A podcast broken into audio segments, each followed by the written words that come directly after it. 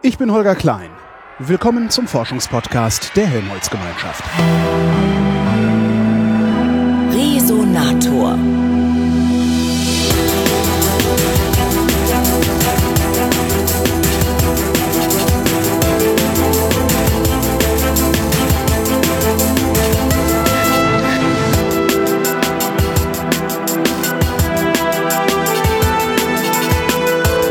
Nach Darmstadt-Wixhausen gefahren. Ähm, da steht auf dem platten Land, umgeben von grünen Bäumen, die GSI Helmholtz Zentrum für Schwerionenforschung. Warum habe ich gerade den falschen bestimmten Artikel benutzt? Das wird mir der Pressesprecher der GSI, Ingo Peter, sagen. Hallo Peter.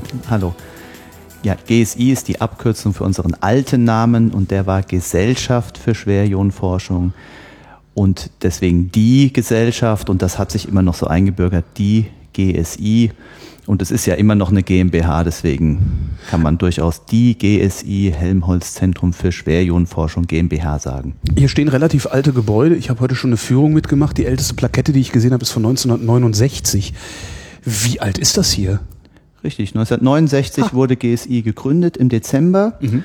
und dann in den 70er Jahren die ersten Anlagen hier aufgebaut und 1974, 75 war dann der erste Teilchenstrahl hier für Experimente zur Verfügung. Vielleicht sollten wir noch dazu sagen, die, die, die erste Beschleunigeranlage, die in den 70er Jahren aufgebaut wurde, wurde in den 90er Jahren erweitert, sodass wir jetzt ein System von einem geraden, linearen Beschleuniger haben, der ist 120 Meter lang, und einem Ring, der daran anschließt, der hat 200 Meter Umfang. Und mhm. da können wir an verschiedenen Stellen den Strahl, die Ionen abzweigen und dann damit experimentieren. Und was heißt das jetzt? Ja. Wir beschleunigen die Ionen, da sind wir jetzt beim Experiment, was mhm. machen wir dann damit, mit den beschleunigten, schnellen Ionen? Wir schießen sie auf Materialien, auf andere Materialien. Das ist das Grundprinzip aller Experimente hier. Und das mhm. machen wir deswegen, weil wir machen ja Grundlagenforschung und wir wollen Grundlagen erforschen. Also wir wollen unsere Welt besser verstehen, neues Wissen über den Aufbau der Materie und zwar in ihren allerkleinsten Bausteinen. Das heißt, wir müssen in die Materie eindringen und in so ein Atom und einen Atomkern und die noch kleineren Bausteine, die Protonen, Neutronen, die Quarks, die sind verborgen und unter wahnsinnigen Kräften werden die zusammengehalten. Das heißt, wir schießen sie aufeinander und dann kommen die inneren Bausteine sozusagen raus. Vielleicht mir nochmal erlaubt, so ein generelles Beispiel zu nennen, um das vielleicht sich gut vorstellen zu können. Wenn ich wissen möchte, wie meine Armbanduhr im Inneren aufgebaut ist, ich will das erforschen. Und nehmen wir mal an, ich habe keine Werkzeuge und da ist auch kein Schräubchen dran, und es ist ein geschlossenes Gehäuse. Aber ich will da rein. Das ist mein fester Wille. Dann kann ich doch Folgendes tun ich kann die Uhr nehmen und gegen die Wand werfen. Ja. Und wenn mein Beschleuniger, also hier mein Armmuskel, gut genug ist, kräftig genug ist, dann schaffe ich es, die Uhr so fest. Und die Wand hart genug und die, ist. Ja, richtig, genau. Äh, wenn ich das also schaffe, fest genug gegen die hart genug Wand zu werfen, dann wird die, ist die Aufprallkraft größer als die Gehäusezusammenhaltkraft, sage ja. ich jetzt mal. Und dann bricht die Uhr auseinander, das Gehäuse bricht und die inneren Bausteine werden frei. Und Sie haben es eben schon mit der Wand angesprochen. Es wird nämlich dann auch interessant, danach gucke ich mir nämlich auch die Wand an. Ist nämlich da ein Loch in der Wand? Ist vielleicht, geht vielleicht eher die Wand kaputt als meine mhm. Uhr? Dann habe ich nämlich was über die Wand gelernt. Oder hab, ich lerne immer über beide Materialien natürlich was. Über das, was ich werfe und auf das, auf das ich schieße. Und jetzt wird auch sofort klar, warum es wichtig ist, welche Geschwindigkeit ich wähle. Wenn die Geschwindigkeit nämlich gar nicht so groß ist, dann lerne ich was über das Gehäuse. Mhm. Wenn ich die Geschwindigkeit so wähle, dass das Gehäuse nicht bricht, aber vielleicht eine Delle bekommt, ja, so ein, vielleicht so ein leichtes, keine Ahnung, Blech, dann kriegt das Gehäuse meine Uhr eine Delle. Oder kriegt zuerst die Wand eine Delle. Mhm. Bleibt es vielleicht kleben wie Knete, springt es vielleicht ein bisschen zurück wie Flummi.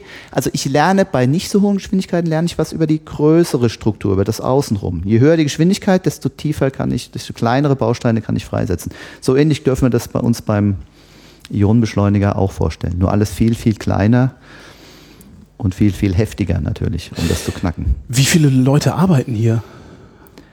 Wir haben hier 1100 Mitarbeiter bei GSI und bei FAIR, das ist ja die Gesellschaft, die den neuen Beschleuniger, neue Beschleunigeranlage baut, die dann mhm. auch an die GSI-Anlage angeschlossen werden wird.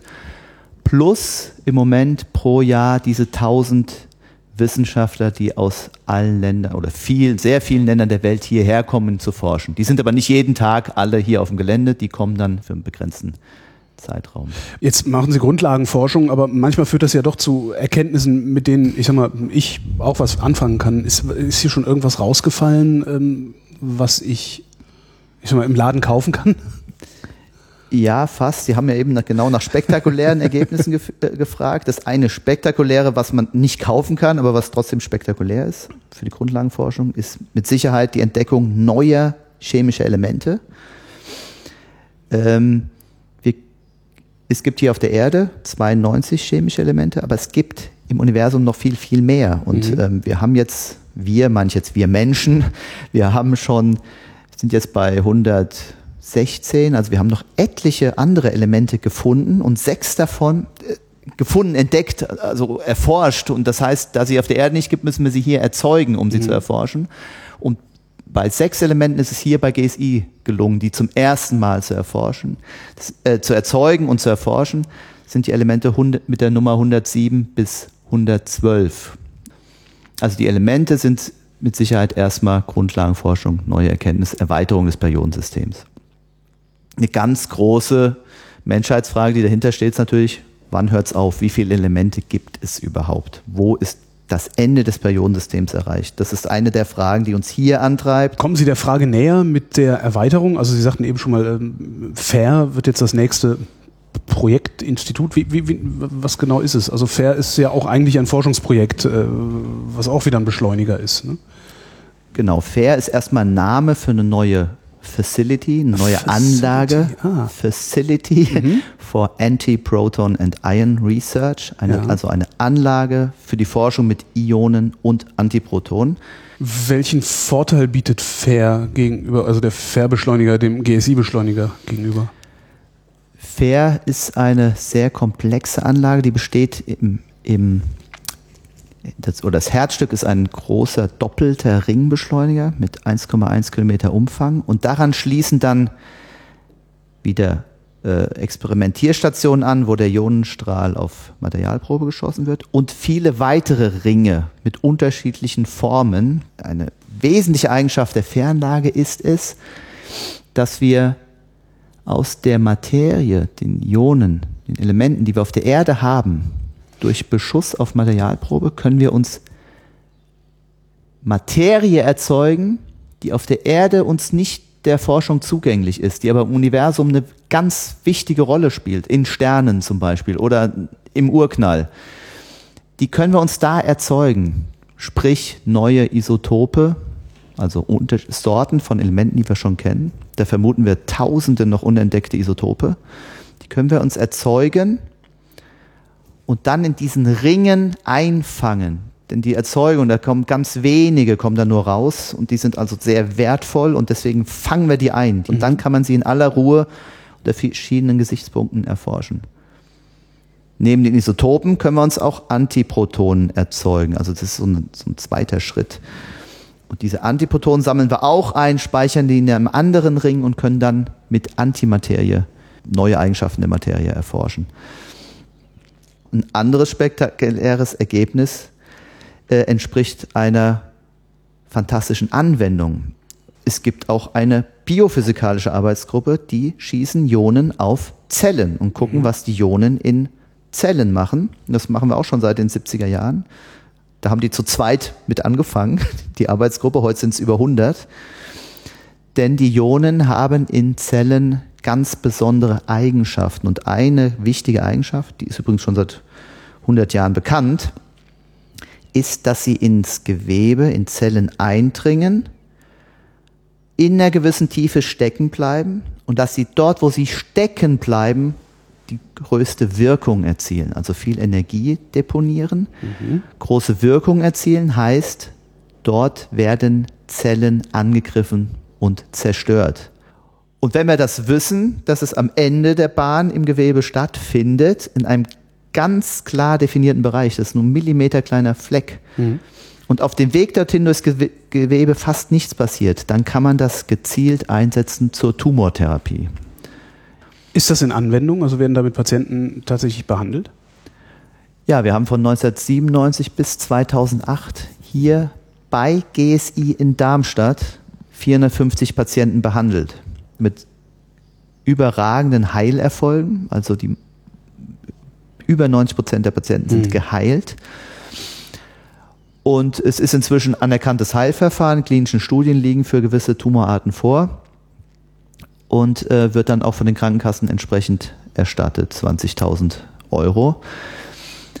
S- Sag mal, der einzige, das, was wir noch lösen mussten, ist, GSI-Anlage ist natürlich viel zu groß für eine breite Ich Patientenversorgung. Sagen, wenn, wenn Sie da mehrere hundert Meter Beschleuniger dahinter Genau. haben müssen, ist das ein bisschen Unre unkomfortabel. unrealistisch, das am Krankenhaus aufzubauen. Ja. Und deswegen haben wir schon mit dem ersten Tag der Patientenbestrahlung hier daran gearbeitet, einen Beschleuniger zu entwickeln, der für einen Routinebetrieb geeignet Mhm.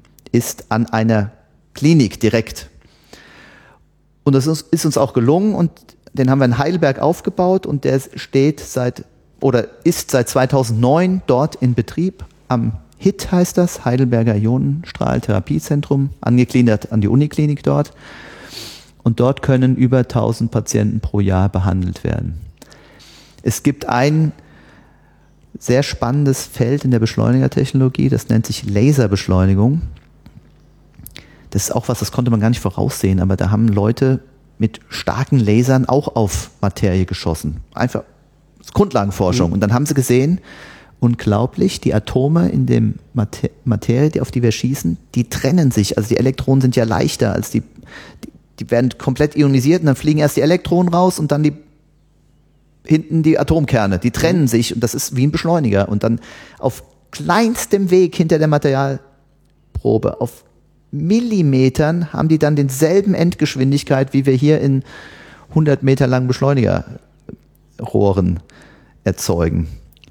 Das heißt, ich brauche Das was, um die Dinger zu trennen und äh, abzuleiten, sozusagen. Genau, also da ist Potenzial drin Ja. und das wird auch überall, nicht überall, aber in vielen Stellen der Welt verfolgt, wie- wie man mit Lasern Teilchen beschleunigen kann, Ja. weil das ist natürlich schon beeindruckend, dass man in Millimetern so eine schnelle Beschleunigung hinkriegt.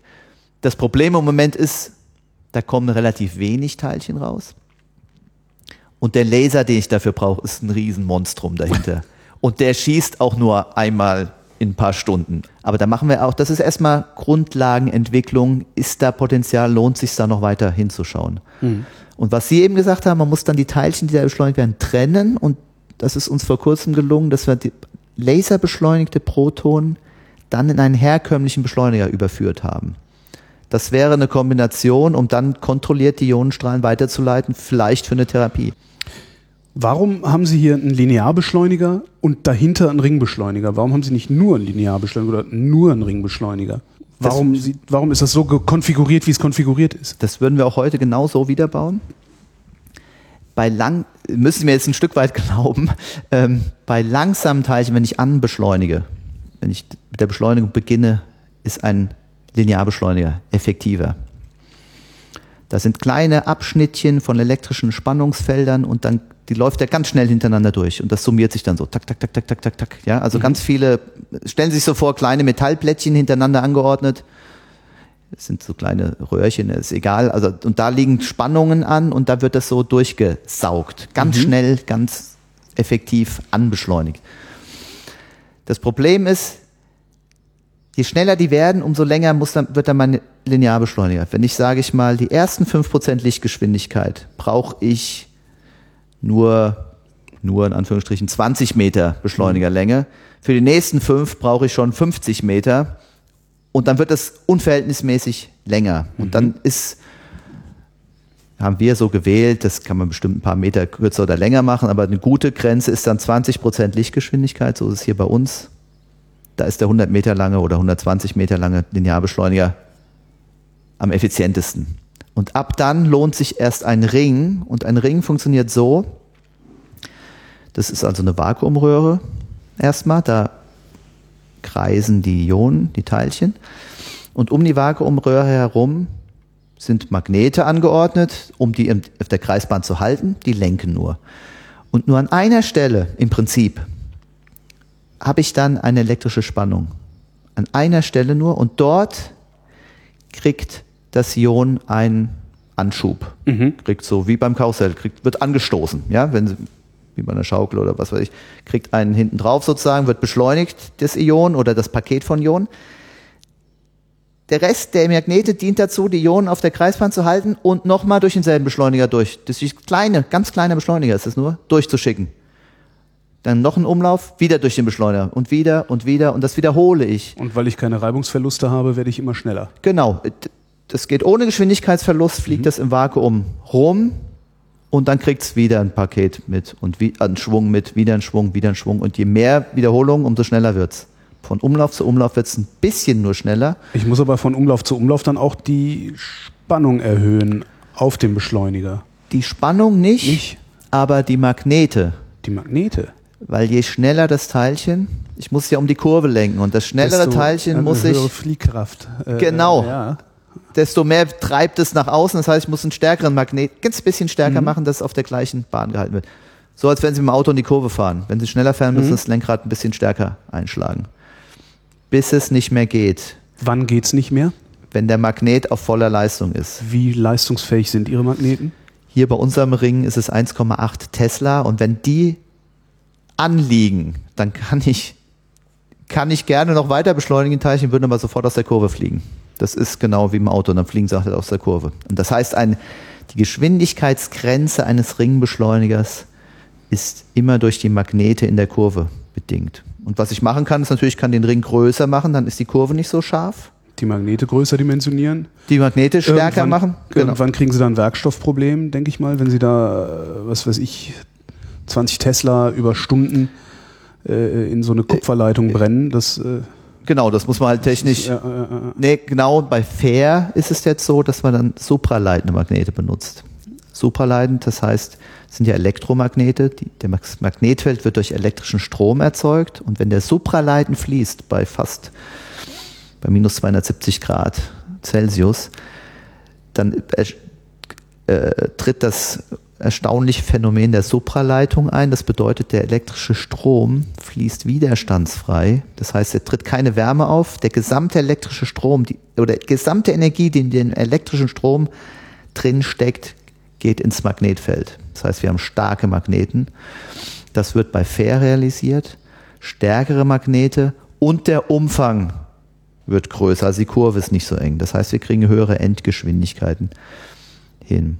wie stark werden die dann, die Magnete? Wir haben ja keine konstanten Magnetfelder. Es wird immer hochgefahren, Aha. runter. Wenn die Teilchen maximale Geschwindigkeit haben, Ja. werden sie rausgeleitet zum Experiment, dann werden Magnet wieder runtergefahren, nächste Teilchen kommt rein. Mhm. Also hier ist die Herausforderung, die hoch und runter zu fahren. Und jetzt müssen Sie eigentlich jetzt sofort die Frage stellen, warum reicht denn nicht der Fairring? Warum brauchen wir noch den GSI-Ring davor? Und das liegt genau an den Magneten. Ich kann sie nicht beliebig runterfahren auch. So starke Magnete kann ich nicht auf 0 Tesla runterfahren und hochpumpen.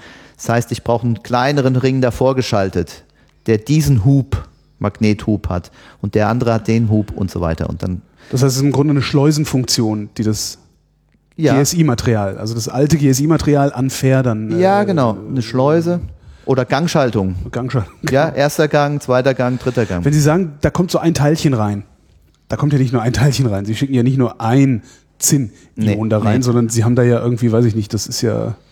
Wie viele kommen denn da auf einen Schlag? Also mit 10 hoch 13 geht es los. Das ist nichts, oder? Das ist in Gramm nicht ausdrückbar, Das oder? ist in Gramm noch lange nicht ausdrückbar, genau. Ein Gramm, da brauchen Sie schon mal 10 hoch 23. Ingo Peter, vielen Dank. Ja, gern schön.